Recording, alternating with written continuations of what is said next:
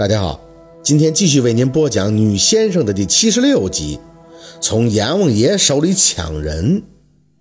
心里惦记姥姥凤年，宝四早早的就起床了，穿衣服的时候喊了一声“小六”，这家伙不起。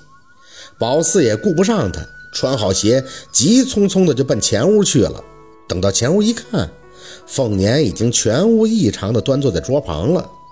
四宝，小六呢？他说不饿。一会儿起来了，要趴炕上看电视。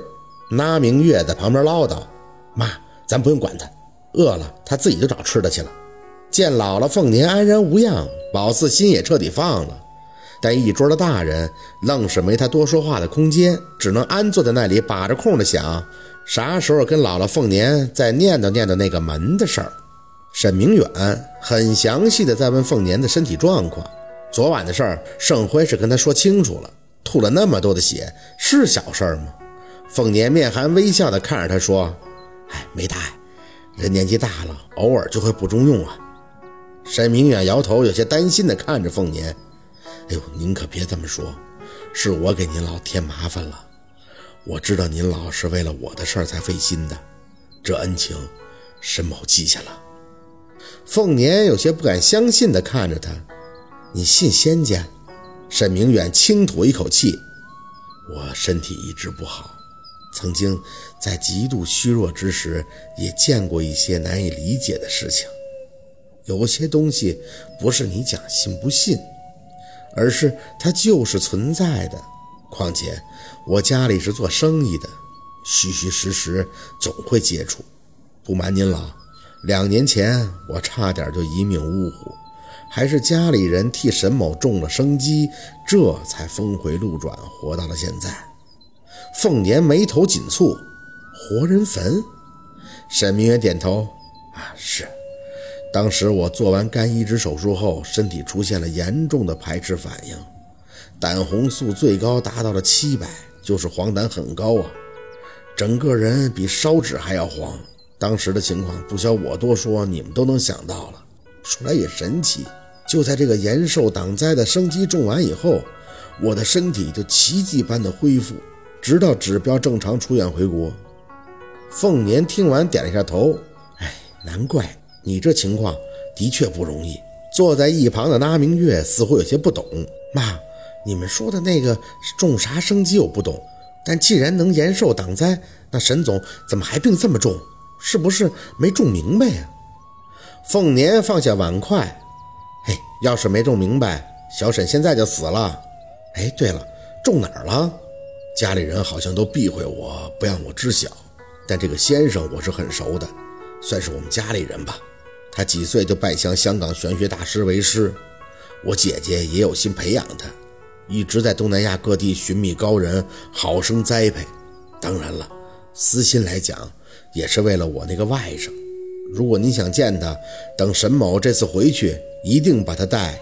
听着沈明远他们讲活人坟，宝四倒是想起自己见到的那个，忙不迭的开口：“姥姥，我也见过活人坟的，那时候就在。”凤年当时就有些不悦的看向宝四：“大人说话，小孩子不要插嘴。”宝四被中断发言后，只能泱泱的坐在那里，心里不满的念叨：“干嘛不让我说呀？我真的见过呀！”凤年并不理会宝四满腹牢骚的样子。眼睛直看着沈明远，小沈啊，既然你家里有熟悉的先生，那这回他为什么？沈明远叹气，哎，我明白您的意思。不管是沈某求神拜佛，养或是种生机，这些都是虚的。沈某的病是实的，有病急需良药。我很清楚自己的身体状况，要不是因缘际会的从小胜那里听说了薛大夫，我想。我现在仍旧躺在床上，在听天由命吧。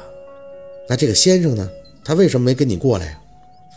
他在我住院的时候就动身去了东南亚，找师傅给我想办法了。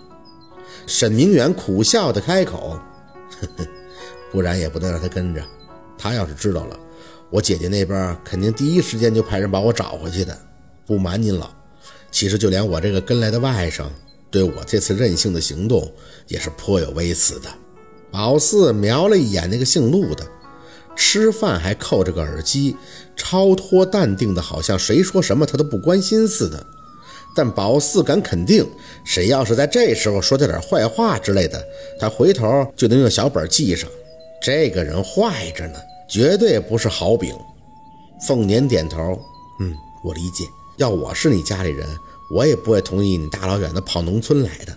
沈明远看着凤年，满眼的无可奈何。薛大姨呀，其实沈某这么多年一直苟延残喘，但活着一天就有一天的希望。我不怕死，可也有强烈的求生欲望。我的私心只是想多活十年，想看着我的外甥长大，看他娶妻，盼他生子。没等沈明远的话说完，盛辉就把胸口拍得砰砰直响。神农，你放心，有我这个活例子在这儿呢，若文肯定能让你看到小陆老板结婚那一天的。若文愣了愣，盛辉，你……凤年起身打断若文的话，眼睛看向沈明远：“小沈，你的心情我完全懂得。打你住到我家，大姨从跟你说话唠嗑上就能看出来，你是个有文化、有素养、实实在在的人。”但是话，大姨可也得跟你说清楚。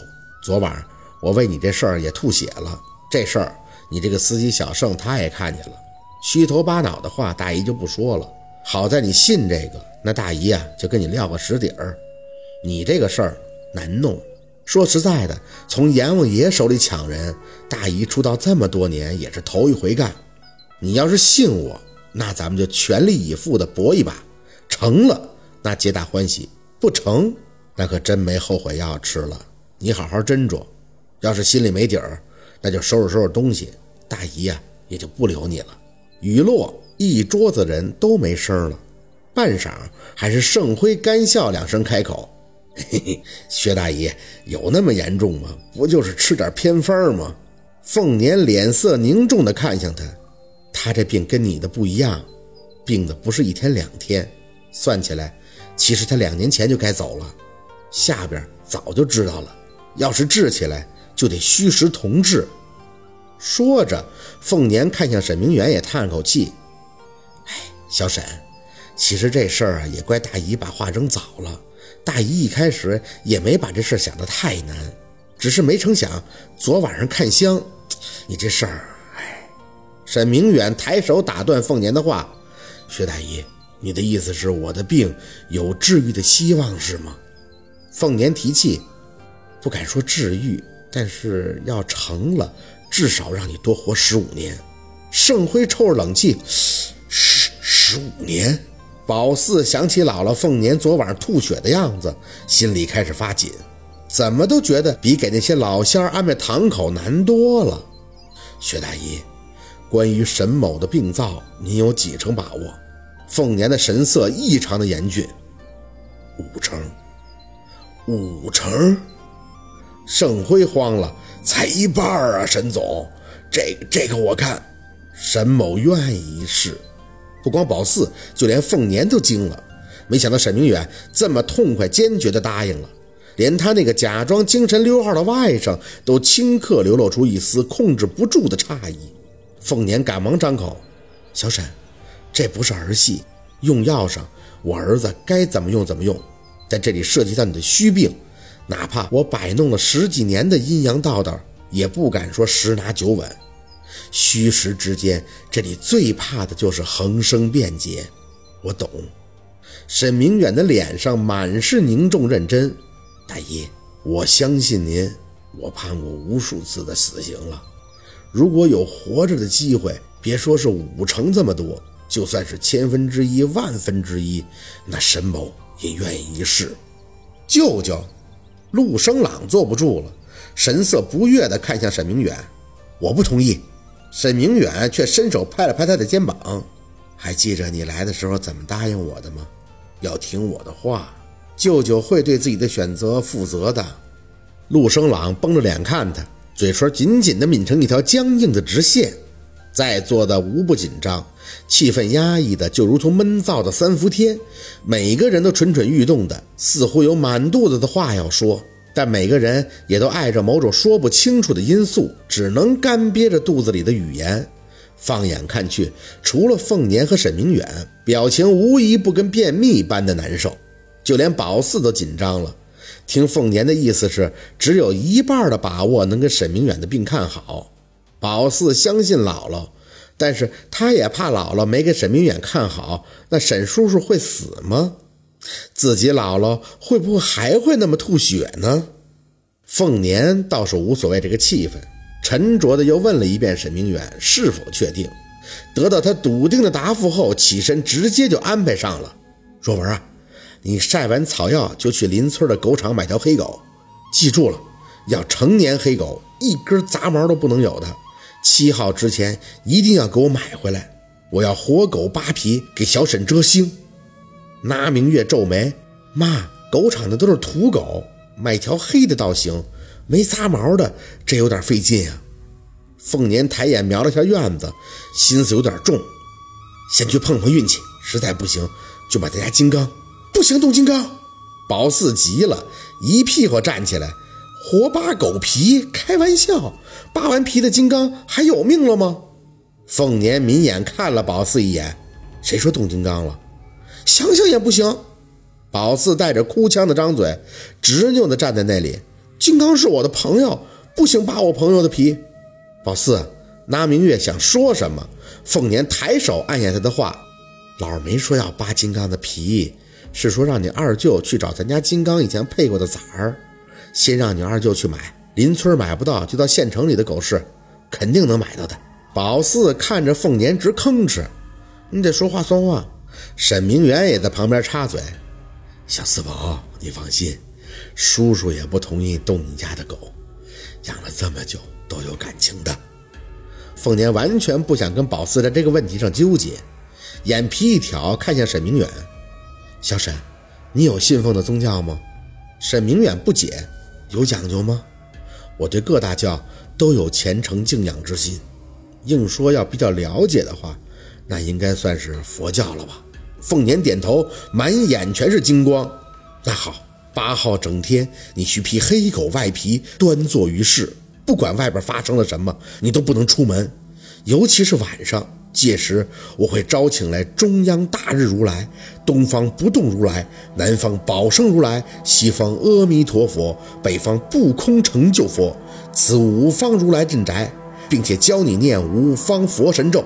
只要你能熬过一夜，那你的病就好了一半了。